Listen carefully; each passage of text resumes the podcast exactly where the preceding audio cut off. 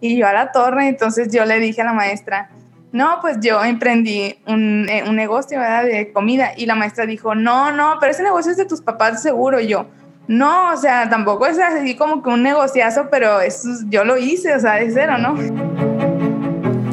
Hola, hoy nos acompaña Silvia Ramos en el episodio. Silvia es una emprendedora social.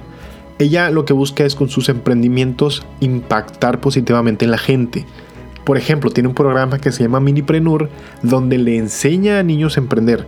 Pero lo interesante es que ella nos plantea durante el episodio que cuando haces un emprendimiento social no significa que no vas a generar dinero, no porque al final de cuentas pues tienes que, tiene que de alguna forma ser sostenible este, este emprendimiento. Entonces nos platica ella cómo ha ha avanzado en ese proceso de, decir, oye, pues necesito generar ingresos para que, pueda seguir impactando en más comunidades, en más personas.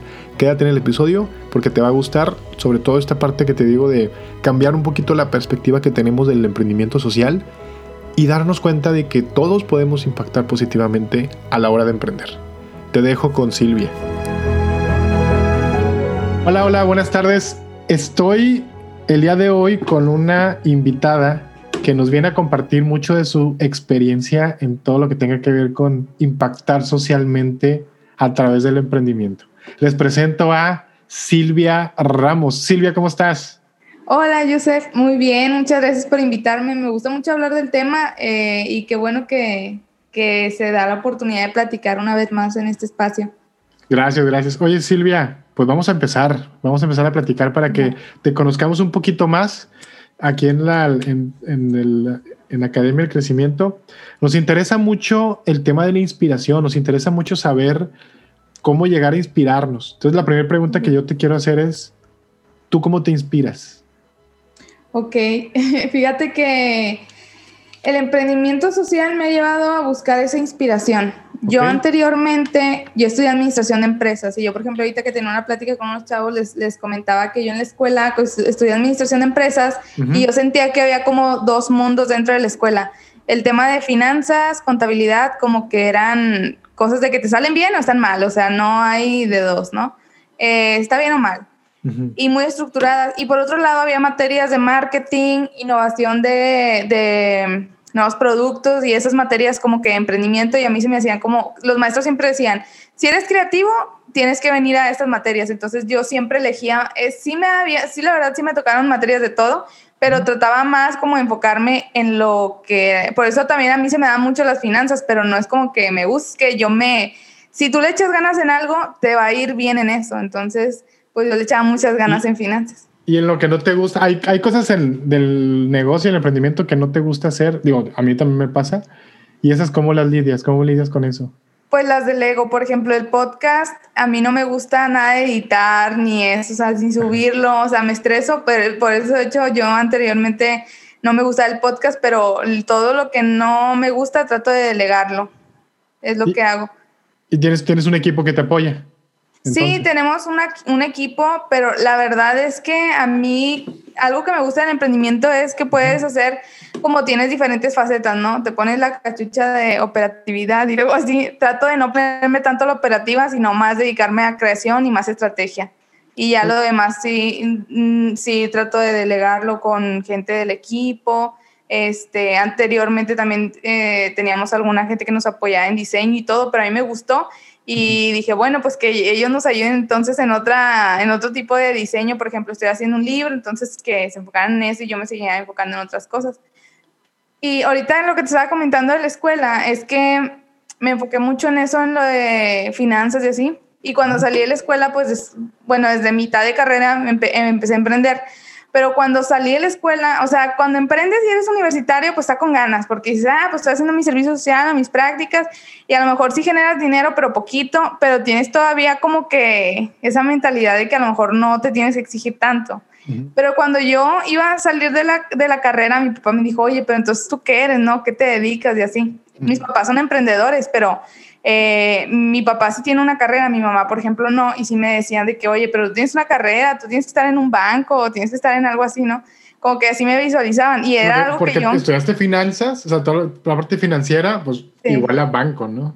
Sí, y de hecho, y yo estuve haciendo mis prácticas en responsabilidad social en Banregio, con nada que ver a, finanzas, ¿no? Entonces mi papá me dijo, oye, ¿qué onda? Yo había iniciado a emprender una asociación civil pero, o sea, era sin fines de lucro, pero había proyectos que yo vendía como con mini consultoría. No me decía consultora ni nada porque me daba miedo por la edad, pero sí daba consultoría a empresas de hacer proyectos sociales y me pagaban, pero muy poquito. Entonces, y de ciertos proyectos, pues yo tenía como mi salario, pero muy, muy bajo, la verdad, casi nada, casi yo creo que para los camiones. Y, este, y luego ya después, mi papá me dijo que qué iba a hacer y le dije, no, pues voy a emprender un negocio. Y emprendí un negocio de, de comida de Siberia. Eh, es lo que te iba a preguntar, porque aunque tú al día de hoy estás muy enfocada al tema del emprendimiento con impacto social, tú no iniciaste con eso, ¿verdad? Entonces, eh, y em, empezaste con un negocio de comida. Sí, de hecho, fíjate que fue bien raro. Porque... ¿Cómo, ¿Cómo, le platícanos cómo lo iniciaste? Pues mi papá me dijo que, oye, ¿qué onda? ¿Qué vas a hacer? Y así, que pues la escuela, que no te hace cinco años para eso. Y ya después le dije, no, pues voy a emprender, voy a emprender un negocio de comida y así. Y pues al principio para mi mamá no, mi mamá sí es como que, dale, pero mi papá sí se sacó de onda porque pues en la familia todos mis primos estudian y trabajan y así, entonces sí se sacaron de onda. Y yo inicié, iniciamos un local cerca de la uni y, este, y de hecho, estaba en décimo semestre y yo sentí bien gacho que una maestra a todos, pues si era nuestro último semestre, dijo, a ver, digan en qué trabajan y así, ¿verdad? Y yo era la última, porque aparte ya había llegado tarde porque tenía el negocio y cerré tarde. Y luego ya total, ya llegué y la maestra me, yo no sabía ni qué, pero me tocaron algunos que decían, no, pues yo trabajo en FEMSA o yo trabajo en este y el otro. Y yo a la torre, entonces yo le dije a la maestra, no, pues yo emprendí un, eh, un, negocio ¿verdad? de comida y la maestra dijo, no, no, pero ese negocio es de tus papás seguro. Y yo, no, o sea, tampoco es así como que un negociazo, pero eso yo lo hice, o sea, de cero, ¿no? Mientras, pero, mientras sus compañeros estaban, ah, es que trabajo en tal empresa importante, internacional y todo el rollo, ¿no? Sí, pues sí me sentía raro, la verdad, sí me sentía así como que pues sí, yo, yo fíjate que a mí me habían ofrecido trabajos muy padres. De hecho, me ofrecieron un trabajo muy bueno en FEMSA que yo rechacé en mi. Estaba por concluir mi servicio social y me iban a pagar muy bien para ser recién egresada. Pues estaba sueldo de recién egresada, pero también siento que hay empresas, por ejemplo, FEMSA o esas empresas muy grandes que nada más son el nombre y el sueldo es muy poco a veces. O sea, entonces yo también, no sé, pues dije yo veía que mis amigos a lo mejor sí trabajaban en Oxxo o así, pero siempre me veían con admiración, la neta. Entonces siempre me decían, es que a mí también me gustaría poner que esto, y siempre decían que querían hacer ser un negocio, pero que no se aventaban porque pues también querían explorar el tema, la, o sea, sí, hacer su profesión, ¿no? Oye. Este, pero por eso no me agüitaba tanto. Pero a final de cuentas, emprender un negocio es difícil, o sea, que sea el giro, porque digo, sé que ese negocio ya no, ya no lo tienes. Sí, no, no, ya tengo porque un... Ah, yo, yo tenía, fíjate, tuvimos un local cerca de la uni, después eh, ya no, no ojalá muy bien ahí, nos cambiamos y allá por mi casa, yo dije, me voy a poner afuera de mi casa para vender lo que me quede y ya, adiós. Pero me fue muy bien, vendíamos muy, muy bien y ahí de volada vendíamos Siberia. Que, es, tostadas, tostadas con pollo y cremita, ¿no? Tostadas con pollo, ajá, tacos, caldos y así. Hola, te saluda Yusef de Academia del Crecimiento y estoy interrumpiendo este episodio para darte una noticia súper rapidísimo. Dar el paso de empleado a emprendedor es difícil, porque muchas veces ni siquiera tenemos la mentalidad lista para emprender. Con esta idea, mi amiga Marisol Materán de tu versión extraordinaria y yo desarrollamos un reto donde en su naturaleza como reto lo que te estamos nosotros ayudando es a que emprendas, a que te decidas a emprender, a que des ese paso. Te vamos a compartir lo que tienes que saber para poder lanzar tu emprendimiento, para poder pasar de la idea a la realidad. Para suscribirte solamente vea la descripción de este episodio, aquí vas a encontrar las instrucciones. Te veo ahí, vamos a emprender.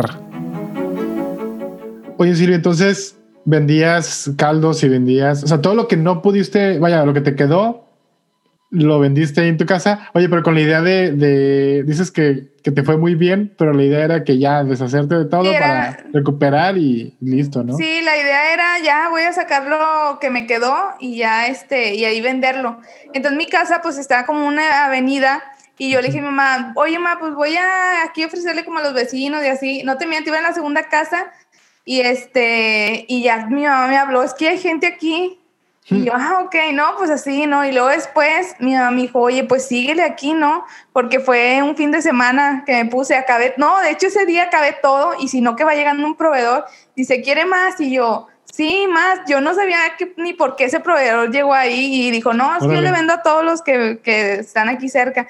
No, sí, y así estuvimos bastante así, un chorro de gente y luego después mi familia dijo, oye, en tu casa. ahí en mi casa y luego mi familia dijo, oye, pues vamos este, a visitar el nuevo negocio de Silvia. Y yo, espérate, pero nuevo negocio? Entonces vinieron mis abuelitos, vinieron todos a comprarme.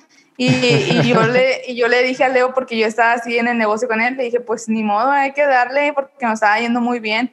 Este, Leo, Leo tu novio, ¿no? Sí, este, y ya total, este, le, le dimos, le dimos, pero Luego hicimos servicio a domicilio, no, a veces teníamos hasta 30 pedidos así, llamada tras llamada, me ayudaba mi papá, mi mamá, no sé, o sea, Oye, tú con el, le llaman los problemas bonitos, ¿no? sí, happy problems. Happy problems. Oye, porque tú querías cerrar el negocio y la gente te pedía que le vendieras. Sí, y estuvo muy chido. Pero al final lo cerraste. No, fíjate que te voy a dejar, te cuento. Nos fue muy bien y ya nos había alcanzado para incluso, eh, como en una semana juntamos para la moto. Así te lo pongo, nos queda súper bien, porque ahí enfrente, es que en mi casa sí, sí hay varios negocios, ¿no? Ahí, y no había un lugar, o sea, siempre todos venden pollo y pollo asado y pollo frito, pero faltaba quien vendiera algo diferente, ¿no? No, pues total, este, compramos una moto, quería yo, yo la verdad es que era una friega, y este, porque yo ahí me iba a la escuela y no es lo mismo, a lo mejor ahorita pues ya eh, mi trabajo ya cambió, pero antes era mucho de hacer ciber y todo y calorón y así, entonces yo le dije a mi mamá, oye, yo quiero poner empleados porque ya nos daba, o sea, digo que me gustan mucho las finanzas, ya nos daba para pagarle, a lo mejor no un sueldazo, pero ayudar a chavos que estudien y que vengan a trabajar y así, me imaginaba yo un tipo McDonald's, ¿no? Entonces hice mis procesos, hice todo pero mi mamá me dijo, oye, pero pues aquí en la casa, pues como que no, ¿verdad? este, y dice, a lo mejor sí que tú estés aquí, sí, pero ya los empleados y luego que, pues hay que acondicionar. Y mi mamá tenía lleno de matitas y todas se quemaron por el humo y así. Ah. Entonces, no, ya, ya no, o sea, y luego como que, ah, o sea, no estaba habilitado para un lugar de tu estado, estaba muy hechizo todo.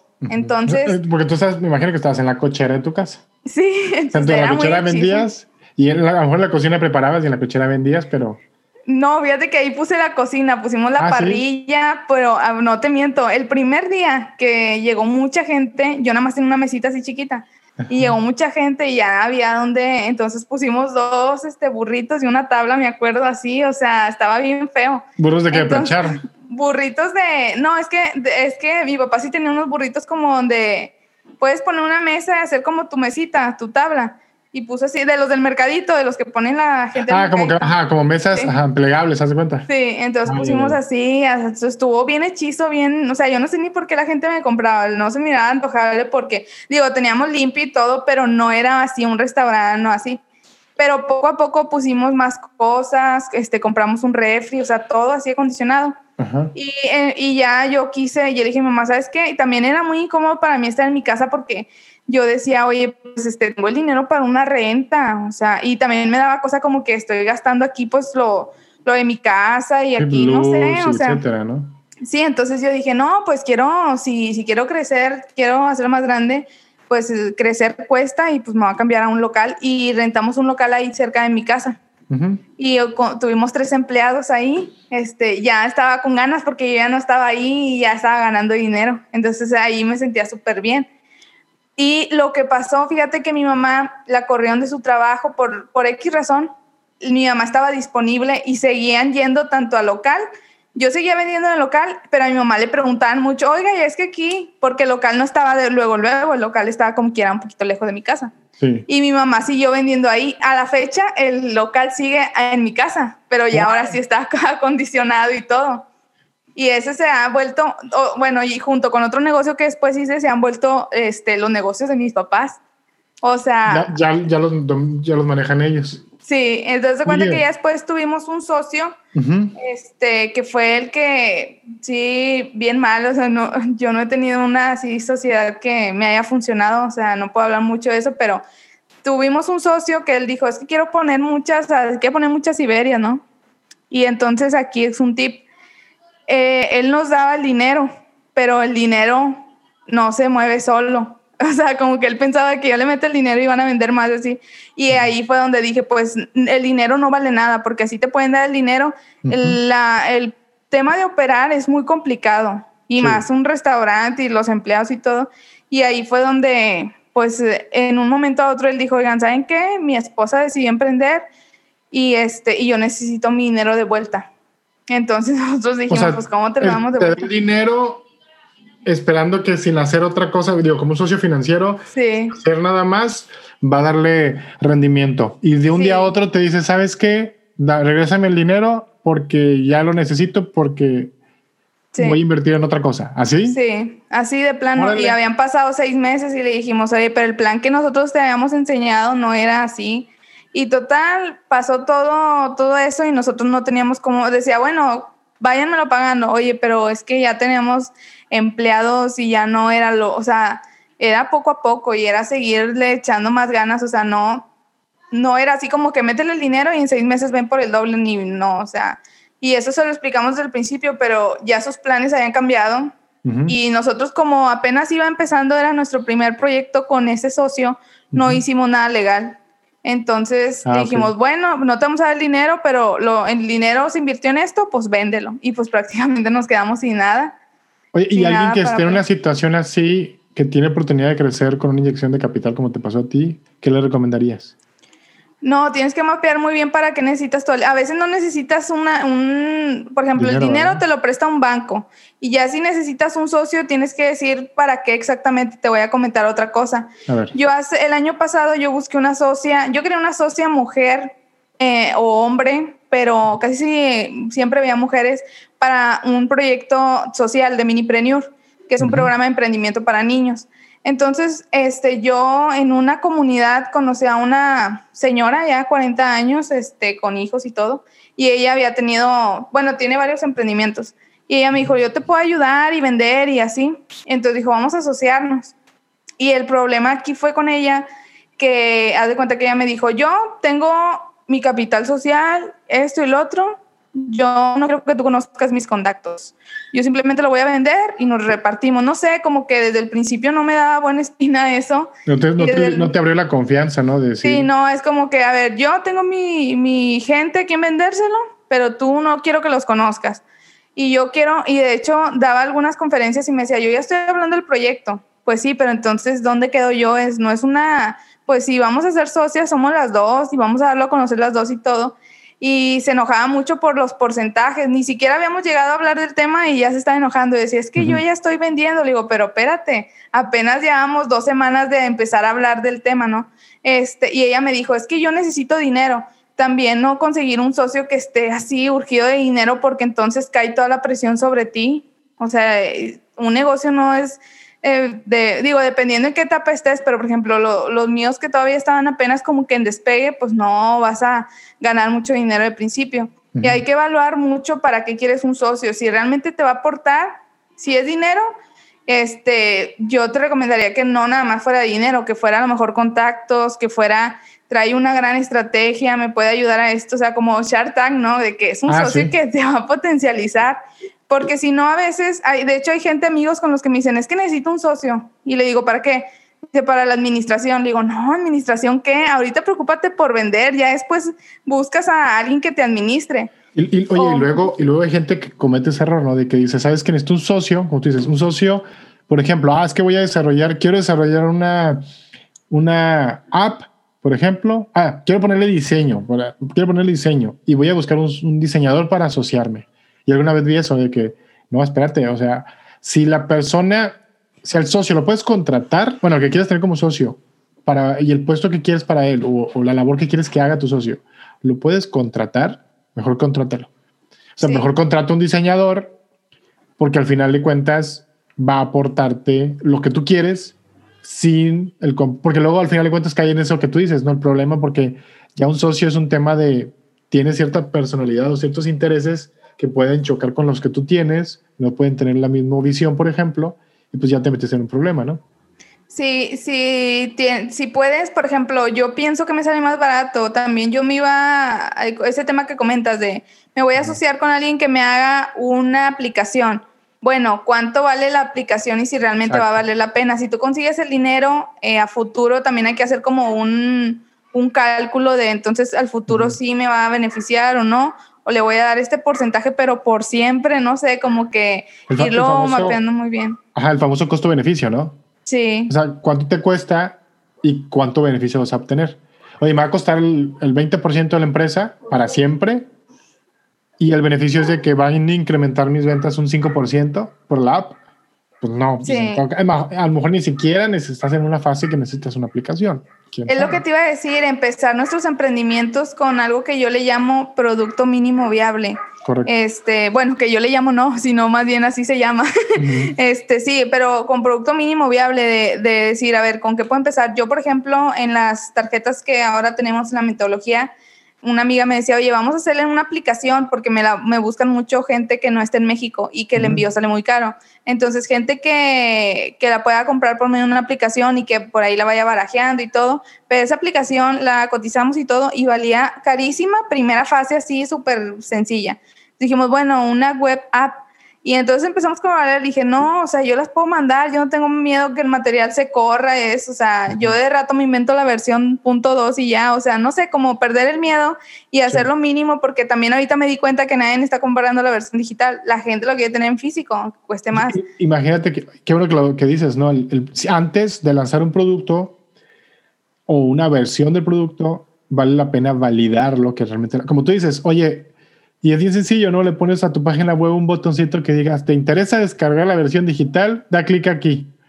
Y ya. Sí. Y la gente, oye, ¿cuántos clics le han dado? No, pues nadie nunca le ha dado. Ah, pues entonces no le interesa a la gente, ¿no? Así de sí, a veces nos, nos, arriesgamos mucho. Yo creo que el riesgo se tiene que medir, saber en qué arriesgarse.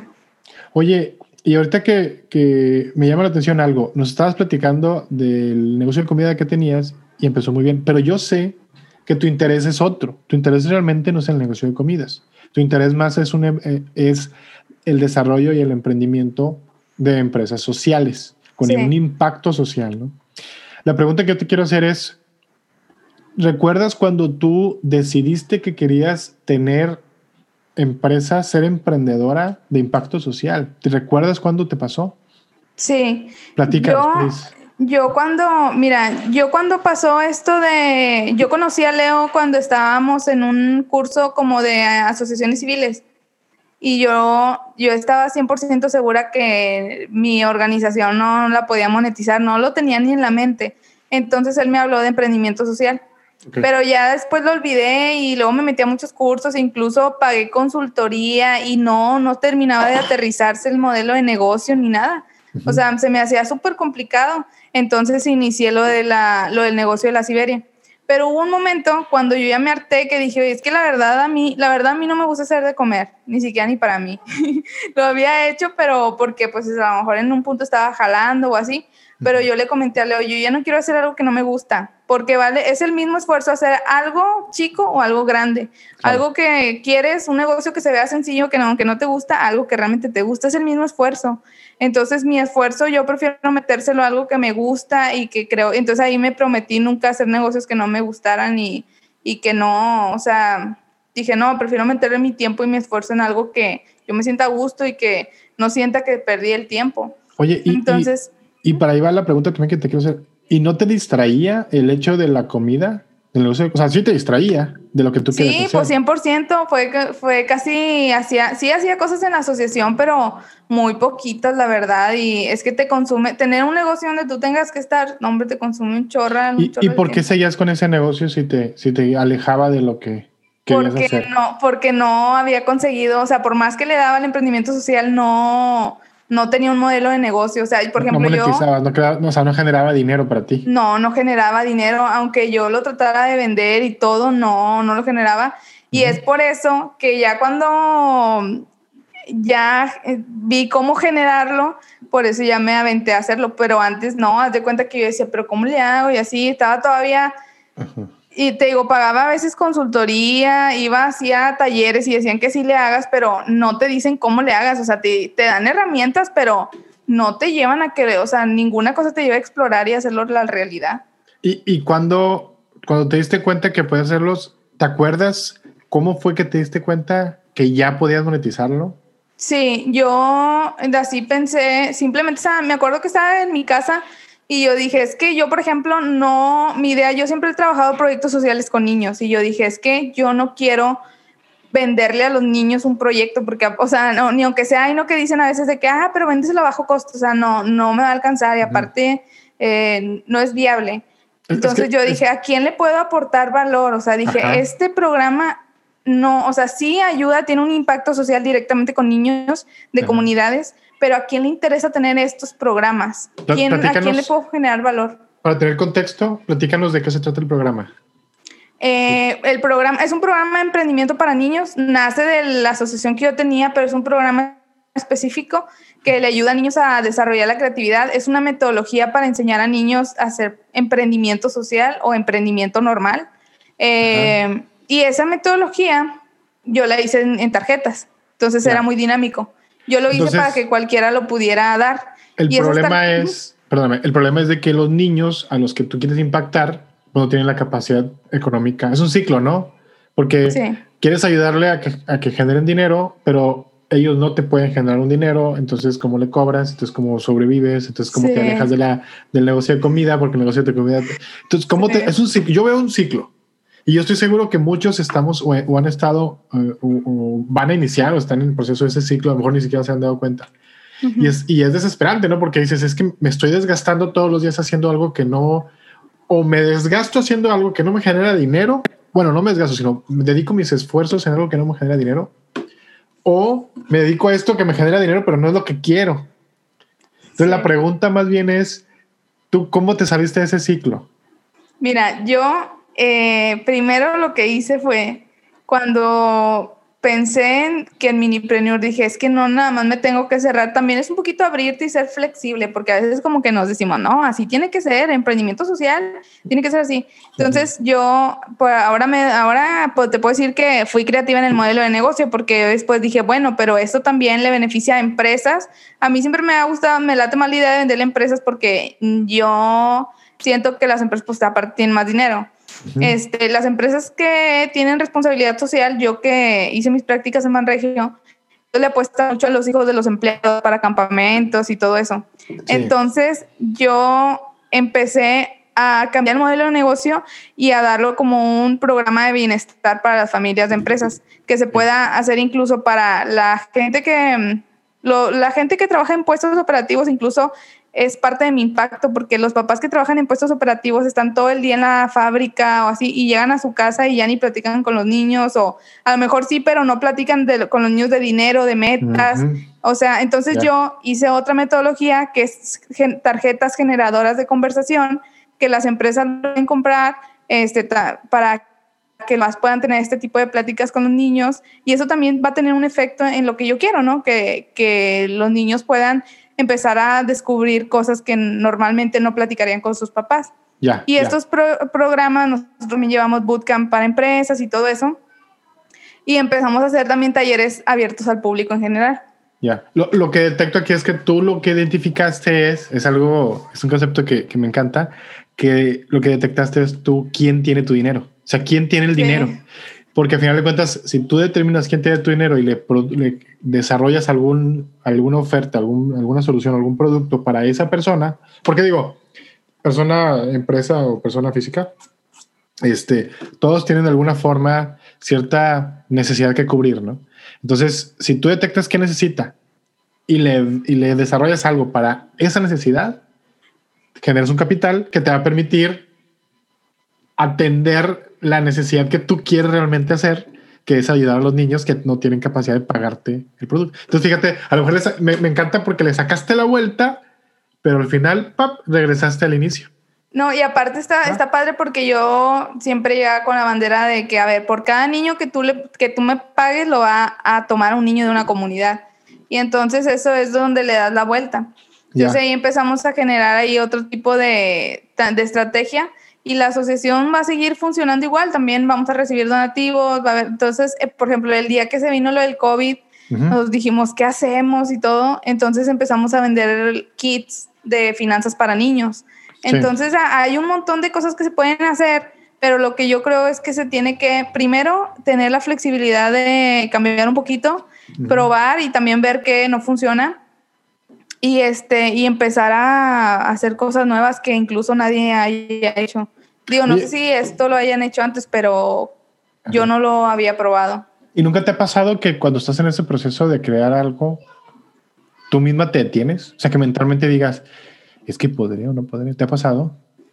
Fíjate que antes no y ahora sí. De hecho, yo platico mucho con Leo de ese tema que le digo, es que siento que antes yo, ahora soy muy, me he vuelto muy perfeccionista. Eh, yo no sé si por el... ¿Tú lo sientes bueno o malo? Pues yo lo veo bien y mal. Fíjate que yo ya tenía la metodología lista. La metodología está lista, incluso ya la hemos vendido. La, la, metodología, la de Hype Social. Este, pero ahorita estoy como que necesito mejorarla. Cuando realmente mi plan era mejorarla dentro de un año, ya que vendiera muchas piezas, ¿no? Entonces, como que siento que está bien, pero tiene que haber un equilibrio. Yo, por ejemplo, antes, yo me acuerdo, cuando hice mis primeras presentaciones de la asociación, yo las hacía súper rápido y empezaba a enviarlas, enviarlas. Entonces siento que antes era muy ágil y, no, me, no me importaba tanto de que cómo se viera mientras la gente me conociera y así. Y enviaba a empresas, enviaba un chorro de que a todas las empresas de Apodaca, donde estaba cerca mi centro comunitario, ahí les enviaba. Y me iba muy bien, o sea, no, porque antes tenía más empresas aliadas que ahorita pero ahorita siento que yo ya estoy con más estrategia. O sea, siento que ah, antes tenía mucho y iba sin rumbo, ahora tengo menos, pero está más encaminado a... Pero es, que, hay un proceso, ¿no? O sea, hay un proceso, no, no puedes esperar tener todo si no es un, proceso de experimentando. Sí. ¿no? Oye, sí, y, y... no, perdón, me no, y ya, ya cuando ahorita, por ejemplo, ya trato de tener un balance, pero siento que antes sí era muy, muy ágil, te digo, no sé si era porque, eh, pues esta era la plena emoción, ¿no? Y ahora ya estoy más profesionalizada como que en este tema, ya sé que se ve bien, que se ve mal, o sea, como que trato de hacer todo ya, porque ahora también ya me estoy aventando a hacer cosas que creo yo un poquito más retadoras a lo de antes, ¿no? Entonces yo creo que así tiene que ser una mezcla. Oye, y fíjate, de eso que dices, justamente es la siguiente pregunta que te tengo. Yo sé que tú haces muchas, muchísimas cosas, no haces muchas, haces muchísimas cosas. Tienes el podcast, tienes el emprendimiento social, tienes, etcétera, ¿no? Entonces, yo quiero saber qué haces tú, Silvia, para poder organizarte y poder cumplir con todos tus compromisos, porque yo sé que son muchos compromisos. Justamente ahorita vienes de, antes de esta entrevista, diste una conferencia y luego te vimos ahorita en la entrevista y ahorita tienes otra en otro podcast. Entonces andas todo el día corriendo y yo sé que... Entonces yo quiero saber dos cosas. La primera cosa es, ¿cómo es, cómo te organizas? ¿Qué, qué haces para poder ser una Silvia funcional? O sea, que, sea, que no te vuelvas loca en el proceso. ¿Qué haces? Sí, mira, yo lo que hago primero, el, cuando es reuniones con gente, ahora sí que me tengo, sí trato de Google Calendar y todo ahí bien organizado. Pero ahora sí que mm, yo creo que hay tiempo para todo. Yo ahorita estoy en una etapa a lo mejor muy diferente a la de todos los demás, en la que yo ahorita quiero, así decir, apostar todo lo que tengo a mi emprendimiento. Porque, por ejemplo, eh, tengo, tengo 25 años, eh, todavía no tengo este, nada quien dependa de mí. Este, todavía vivo con mis papás, entonces siento que estos años para mí son que tengo que dar todo, ¿no? Y, por ejemplo, ayer yo, yo todo el tiempo estoy en mi proyecto, ¿no? De hecho, ahorita no sea como por el tema del COVID, de que tenga algún super hobby o así. O sea, obviamente sí salgo y todo un poco y me distraigo, pero la verdad ahorita sí estoy apostándole unos un buen de tiempo al proyecto. Entonces todo el tiempo estoy en eso. eh, no sé si esté bien o mal, pero a mí me, me, da tranquilidad, me da más tranquilidad enfocarme y sentir que avanzo, a no hacer nada y sentir que no avanzo, porque hay gente que a veces se queja y dice que no avanza, pero pues no avanzas porque no, no te mueves, no estás en constante cambio. Por ejemplo, eh, si yo no siento que avanzo de volada, le hablo a una amiga o le digo a Leo, vamos a tener una sesión, vamos a juntarnos para ver cómo avanzar, o sea, no sentirme así. Y trato de que todos los proyectos, por ejemplo, si yo tengo, esta semana que viene voy a dar clases también en otra universidad, entonces, pues lo bloqueo, pero yo ya desde una semana antes avancé lo que no voy a avanzar en estas dos semanas, o sea. Sí, porque sabes que a lo mejor ya, ya, tu programa está viendo, oye, sabes que la próxima semana va a estar de locos Sí. Entonces, y esto sí lo tengo que sacar, entonces lo adelanto para poder la próxima semana estar más relajada. Sí, y yo siento, y la verdad, si te soy sincera, antes que estaba en la escuela, también me desvelaba haciendo tareas y todo, entonces siento que ahorita tengo que hacer eso por mi emprendimiento, o sea, no solamente es tema de organizarse y sí hago varias cosas de que, por ejemplo, ahorita estamos viendo unos centros comunitarios y estamos haciendo esto y lo otro, pero todo me gusta y no, no lo siento nada pesado eh, si hay algo que a lo mejor, y, creo que va en eso, porque si hiciera algo que no me gustara, pues a lo mejor sí ahí ya, ya, perdería. el tema es que te apasione para que lo disfrutes y le dediques el tiempo, ¿no? Y lo, que lo mucho, mucho se dice eso, ¿no? De que dedícale, si te dedicas a lo que te gusta, pues deja de ser un trabajo, deja de, ya dejas de verlo como tal y lo vas a disfrutar más tiempo. Incluso se puede volver, hasta, tú me puedes decir, no tengo hobbies, pero pues a lo mejor esto es tu hobby, ¿no? Y al, y al mismo tiempo estás monetizando tu hobby. Oye, y, la segunda parte de la pregunta que, que, te hacía hace ratito es, ok, ahora el tema de estar trabajando tanto, tanto, tanto enfocado a algo, luego llegamos a ciclarnos. Entonces, y, y de repente el famoso bloqueo de la creatividad o el bloqueo mental, ¿no? ¿Tú te ha pasado alguna vez? Sí, fíjate que ahorita que estoy escribiendo el libro me pasa muy seguido, me bloqueo muy rápido, pero te voy a decir algo, hay que, algo que yo utilizo para los desbloqueos creativos es platicar con las personas, porque a mí me inspiran más las personas que los lugares. Entonces, por ejemplo, yo, ahora que está la herramienta de Clubhouse, descubrí a un, a un escritor eh, y yo, siempre que tiene su room, tiene muy poquita gente. Fíjate que no sé por qué, porque la neta habla cosas bien chidas. Y, y ya lo sigo y, me pongo ahí, le pongo para hablar con él y le pregunto cosas de creatividad y le pregunto, oye, ¿cómo lanzo mi libro y todo? Y también me ayuda de que, por ejemplo, tengo a veces los viernes sesiones de innovación con una amiga, cada quien en su emprendimiento, yo en Hype oh, y ella en su empresa. Entonces sacamos preguntas de la metodología. Este, por ejemplo, yo soy mucho de hacer preguntas al tiempo. De, de si, si le preguntas a Leo, siempre estoy haciendo preguntas. Entonces, por ejemplo, la pregunta de hoy es, este, ¿cómo, cómo quieres verte en 10 años? ¿Y por qué? Y, y, luego le digo, ¿y si, y si te digo que puedes hacer lo que en 10 años quieres hacer en 3 meses, y entonces no tengo la respuesta, pero sí puedo generar esa curiosidad y me pongo a pensar qué, qué tendría que hacer ahorita. Otra pregunta que me hago es de qué me voy a arrepentir en 10 años que ahorita no estoy haciendo. Entonces como que empiezo a hacerme, a mí las preguntas me salvan, porque empiezo a, a sentar base en lo que quiero hacer ahorita y cómo innovar ahorita. Entonces, las preguntas son los que me ayudan al desbloqueo creativo, pero también el descanso es fundamental. A veces yo... Este, todos los días, todos los días yo tengo que ver noticias o cosas que pasen o cosas nuevas, aunque no sean de mi industria.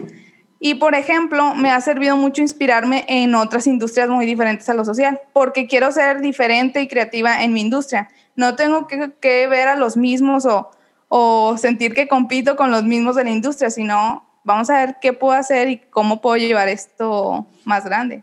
Sí, sí, sí. Entonces, este, respondiendo a tu pregunta, mis bloqueos, mis desbloqueos son platicar con más gente, este, ver que están haciendo nuevo, nuevas cosas en otras industrias y eh, pues tomar descansos.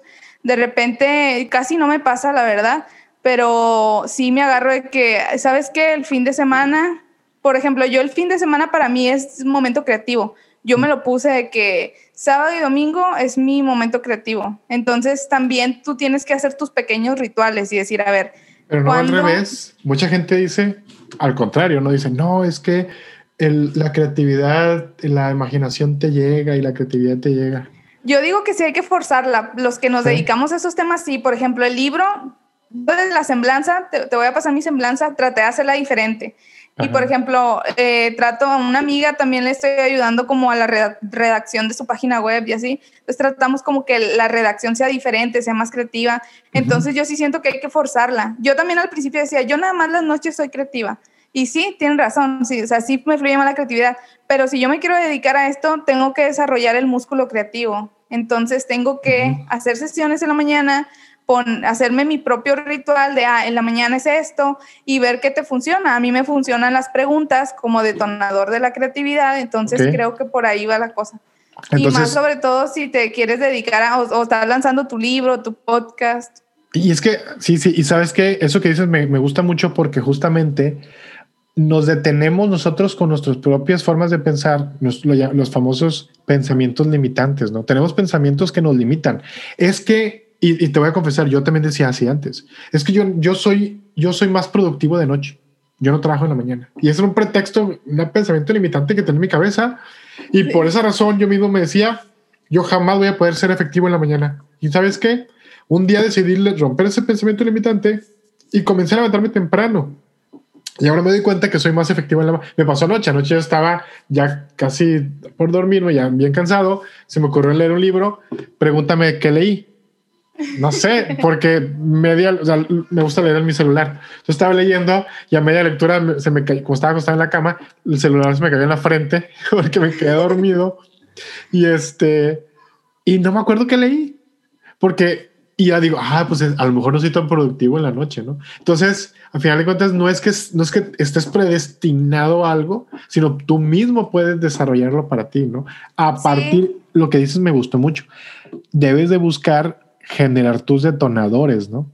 Sí, y fíjate, algo que, que pasa, por ejemplo, yo eh, tengo ideas, por ejemplo, en la noche, cuando iba manejando, tenía ideas en cualquier momento. Entonces, yo a esas ideas, porque hay gente que dice, no soy creativa, pero luego se te ocurren ideas, pero como no las respetas, yo le, yo le llamo que no respetas a las ideas porque no tienes un lugar donde ponerlas. Entonces yo, por ejemplo, si se me ocurre una idea en la noche, el sábado pasado grabé cuatro podcasts en mi celular porque se me venían las ideas y todo y haz de cuenta que, bueno, ahí ya las estoy respetando porque ya sé que... Les das, literal les das un lugar. Un lugar donde puedan vivir, porque después se me olvidan. Y el lunes ya llego y ya le dije a Leo, oye, traigo estas. Obviamente en el celular se escuchaba, no se escuchaba muy bien, quería que estuvieran bien hechas, pero te lo juro que ya a la hora de volverlas a grabar no me acordaba. Tuve que volver a escuchar los audios y dije, oye, qué bueno que lo grabé. Y así, te, y así te digo, o sea, también escribir las ideas y si a lo mejor tú dices que ahorita eh, no es el momento crear, estoy bajando en este proyecto, estoy haciendo esto. Entonces, escribe tus ideas en una parte para cuando toque tu sesión creativa o cuando tengas el momento en el que necesites esas ideas. Pero sí. es importante tener un lugar donde las escribas y darte, yo creo que la gente no se considera creativa porque ya hay gente que se autodenomina creativo. Yo, yo sí me denomino creativa porque creo que es parte de mi proceso, la verdad. ¿Y crees que todos podemos ser creativos o...? Sí, yo creo que todos podemos serlo, pero el problema es que la gente busca inspiración en otras personas y no en ellos mismos. Por eso mm. las, pero por eso nada nos sorprende. Ves un emprendimiento nuevo y es igual al otro porque no es nada diferente, porque no es creativo, porque el cuate que lo hizo primero fue hacer un benchmarking de todo lo que había de su misma industria y haz de cuenta que vino a crear una mezcla de todo lo que vio. Cuando hay que buscar inspiración en uno mismo, qué quiero yo, qué quiero hacer, cómo lo quiero llevar y buscar inspiración en otra industria, no en la misma. Claro. Oye Silvia, quiero pasar a una siguiente fase donde te voy a hacer preguntas más concretas y el propósito es entender un poquito más y aterrizar un poquito más las ideas que, que nos estuviste compartiendo. Entonces, y vamos muy enfocado a, a tu día a día. Y aquí te quiero preguntar, la primera pregunta es esta. ¿Qué hábitos te ayudan para mantenerte motivada? ¿Tienes algún hábito, algo que hagas todos los días que te mantiene motivada? Sí, eh, hay un hábito que yo tengo desde que estaba en carrera. Hay un maestro que no nos dejaba entrar a clases si no traíamos un, o sea, leíamos noticias o ideas nuevas. Entonces yo desde entonces, todos los días, de hecho tenía clase con el maestro dos veces a la semana, pero yo todos los días buscaba qué pasó hoy y después busqué qué, o sea, siempre traigo algo nuevo. No hay día en el que yo no traiga una información nueva y, o una idea nueva. Siempre estoy aprendiendo todo el tiempo. Eso a mí me ayuda porque de entrada, de eso me ayuda a ver otras, no, no siempre estar en lo mismo. A lo mejor ahorita yo trabajo mucho en tema de emprendimiento social, pero también me ayuda a despejarme un poco de, esto, que yo creo que por eso no me aburre, porque también veo otras cosas. Entonces, eso siento que me ayuda mucho y aparte tengo muy buena, ese hábito siento para mí que me ayuda como que la retención de información. Ah, este, a mí me, siento que está, está muy chido y aparte pues siento que leo algo también otra cosa, un ritual que me ayuda, y esto a lo mejor no sé si les sirva a los que hacen sus publicaciones en Instagram. Yo, por ejemplo, estoy metiendo ahí diseño a, a mi Instagram, y yo lo que hago es adelantar, darle, adelantar como a la rutina. Por ejemplo, algo que estoy, por, estoy haciendo apenas esta semana, voy a volver a implementarlo pero es el tema del ejercicio, por ejemplo, este, adelantarme teniendo mi ropa lista un día antes, o las ah, publicaciones de Instagram ya tenerlas programadas. Siento que me levanto y ya las publicaciones están programadas, ya me siento como que ya avancé, aunque ese día ya lo he hecho un día antes, ¿no? Entonces, el domingo tener una buena planificación me ayuda también porque siento, me, me da tranquilidad de que, ah, ya sé qué voy a hacer en la semana y el lunes ya inicio ya sabiendo qué hacer y no ando como loca, así como que no. Como reducir los, reducir aquellos factores, por ejemplo, salir a correr, te pongo un ejemplo, ¿no? Mucha gente dice, ah, quiero salir a correr y en las mañanas. Y luego, ay, pero es que me levanto y luego en lo que busco el short y luego que le pongo los tenis. Entonces, y, y, eso lo he escuchado yo antes, que dicen, ¿sabes qué? Muchas veces en ese proceso te das tiempo de pensar y dices, pues y si no voy no pasa nada, deja, mañana, mañana empiezo. Sí. Pero dice que he escuchado ese consejo, ¿no? Duérmete con la ropa puesta incluso. Sí. Para que te levantes y vámonos. Yo creo que puede, yo algo que, que les recomiendo es que escriban sus excusas y esas excusas adelántenlas. De que, ah, es que yo me levanto tarde, ah, pues duérmete temprano. Ah, es que yo la verdad no sigo, o sea, no tengo dinero, es no excusa, no para el, para el negocio, para el emprendimiento. Ah, que no tengo dinero para lanzar mi emprendimiento. Pues no, pues yo, yo digo que ahí en el tema, fíjate que en el tema de ahorita que dices de dinero, yo aprendí en este año, este año fue donde yo pagué más consultoría para hacer trámites del negocio este, trámites de la, del emprendimiento y eh, yo me di cuenta que entre más inviertes, más creces. O sea, no, yo, yo a veces pensaba que podía hacer todo sola y no, o sea, cada quien tiene sus, pues en lo que es bueno, ¿no? Entonces yo le pago a una consultora y me hace esto, me ayuda a aterrizar las ideas y esto me ayuda a crecer. Entonces yo sí soy fiel creyente de que aunque sea una iniciativa social, tienes que invertirle. Tienes que más gente se meta a moverle a tu negocio. Te apoya. Oye, y ahora que justamente que dices eso, voy a, anclar, voy a anclarme para hacerte la siguiente pregunta. Me estás mencionando que debes de apoyarte en otras personas, que otras personas van a... Porque también entendamos que, por ejemplo, existe el concepto del mentor, ¿no? Que el mentor es la persona que sabe algo, que tiene experiencia y que te puede asesorar. Ahora, tú tienes experiencia y tú puedes asesorar a otras personas. ¿no? Incluso sé que también te dedicas a dar mentorías. Sí, doy mentorías también. Ahí te va. Tengo una pregunta. Resulta que ahorita tú, como estás, se acerca, como mentora, se acerca contigo una chica a pedirte su apoyo. Esa chica se llama Silvia, Silvia Ramos. es una chica que está apenas por salir de la universidad, no tiene idea, tiene un negocio de comidas que le está yendo bien, pero no quiere dedicarse a eso. Y te pide su apoyo. Silvia, ayúdame. Sé mi mentora. ok. ¿Qué, ¿Cuál sería el primer consejo que le darías a Silvia? Yo lo que le diría es un consejo que de hecho me dio mi, me dio mi mamá, pero no lo seguí. Este, le diría, tuve por lo tuyo, pero no te distraigas en nada. O sea, más enfoque. Siento que a mi edad en la que yo estaba era muy fácil perder el así como que desenfocarme y querer hacer todo y también, por ejemplo, yo ahorita tú comentaste algo, pareciera que, que hago muchas cosas o que sé en todo, pero pues también tengo quien me ayude. Entonces, este, si yo no, si yo no tuviera quien me ayudara en esto, yo no tuviera un podcast, yo no lanzaría los videos de Instagram.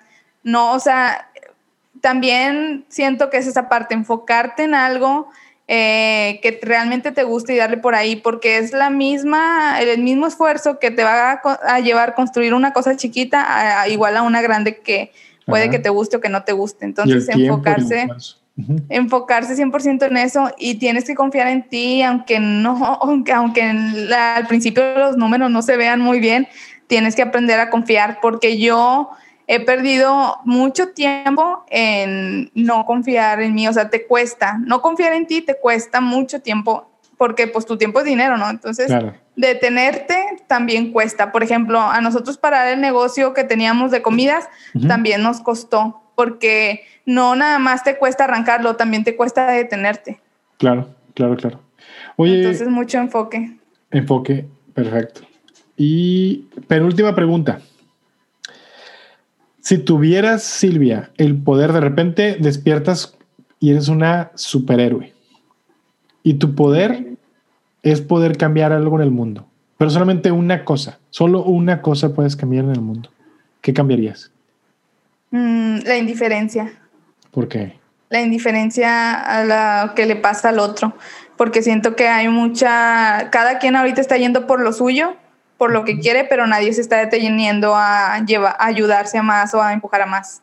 Entonces siento que algo que me ilusiona en el futuro es que haya más personas que puedan subir a la escala socioeconómica y que eh, no digo que seamos todos iguales porque pues a lo mejor no estamos dentro de ese sistema, también lo entiendo, pero sí que no hubiera gente que no tenga acceso a ciertas oportunidades. Entonces ahorita yo a lo mejor no digo que yo no soy de la clase alta y no nací en esa clase, pero yo sí creo que ellos se pueden venir a regresar un poquito, ayudar a que más gente se, suba y que tenga mayor acceso a oportunidades. No digo dinero, digo oportunidades, porque al, si tú, y de hecho lo escuché en un podcast en el de Chumel, habla sobre Van Gogh, ¿no? Que él pintaba, o sea, él con pintar tenía, pero hay gente, mm. niños que ni siquiera pueden aspirar a estudiar científico, a estudiar ni siquiera estudiar, ¿no? Ni sí, siquiera... La primaria incluso, ¿eh? La primaria, la secundaria. Sí, ni siquiera...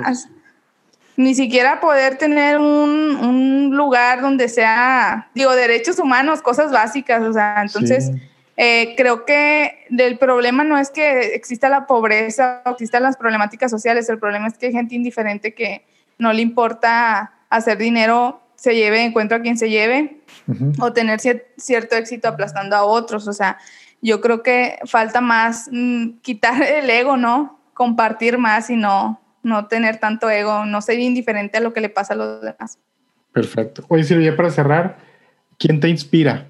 ¿A quién sigues? Me inspira, hay, hay dos personas que me inspiran. Eh, una es una comediante que se llama Meg, Meg Lewis, es una comediante de Estados Unidos. No, no he escuchado su, pero su marca personal me encanta. Este, también ella se parece que hace muchas cosas, pues está muy organizada.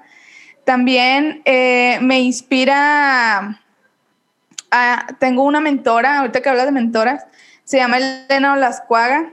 ella, Elena Olascuaga, y su empresa social se llama Olascuaga.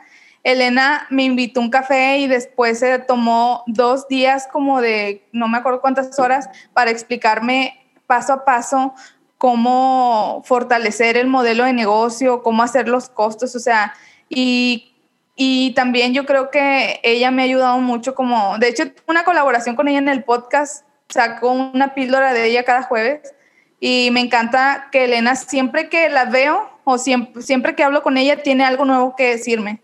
Entonces, eh, creo que por eso yo también me informo siempre porque siempre me gusta decir cosas nuevas, estar eh, preparada para comentar algo que le pueda ayudar a la persona que, que, con la que me tope, ¿no?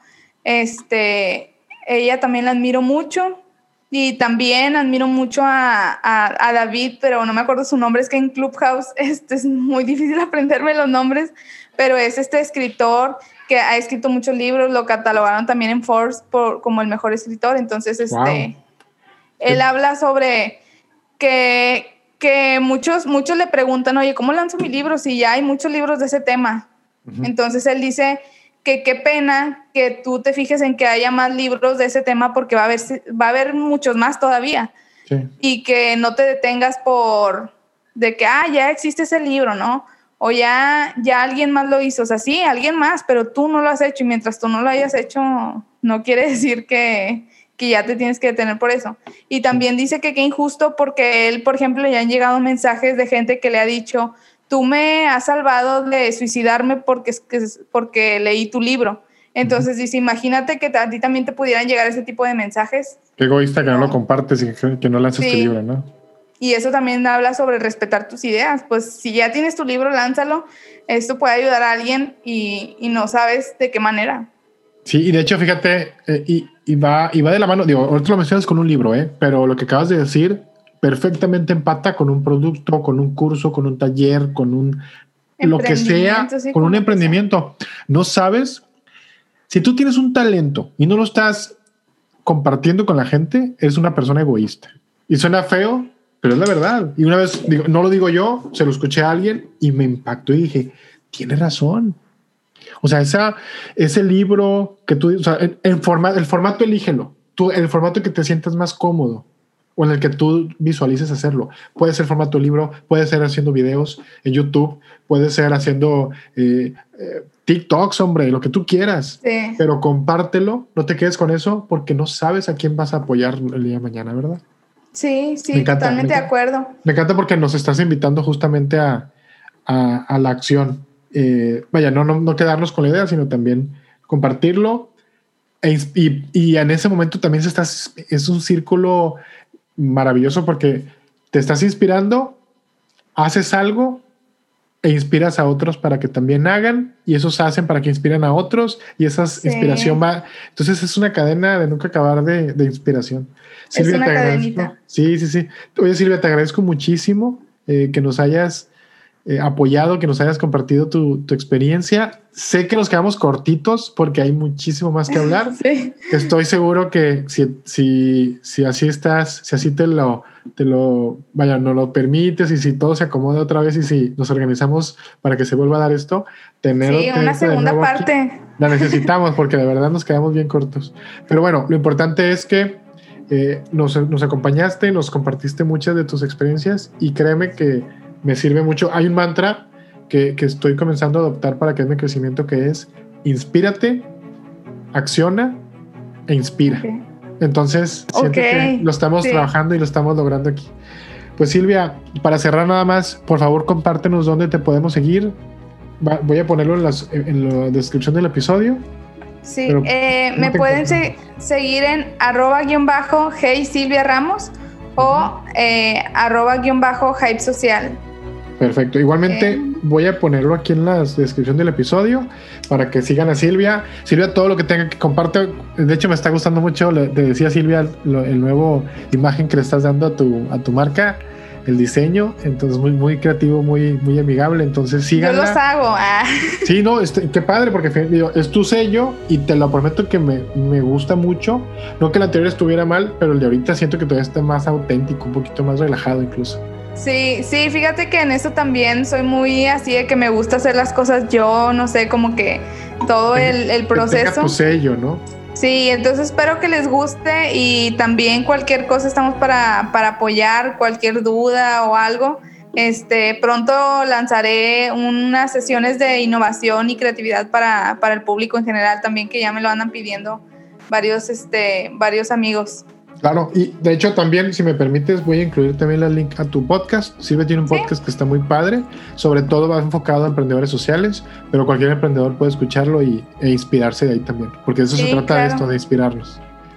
Sale, pues muchas gracias, Joseph. No, hombre, te agradezco mucho, Silvia, que tengas muy bonita tarde y muchos saludos a todos, muchas gracias por escuchar. Listo. Oye, estuvo muy chido.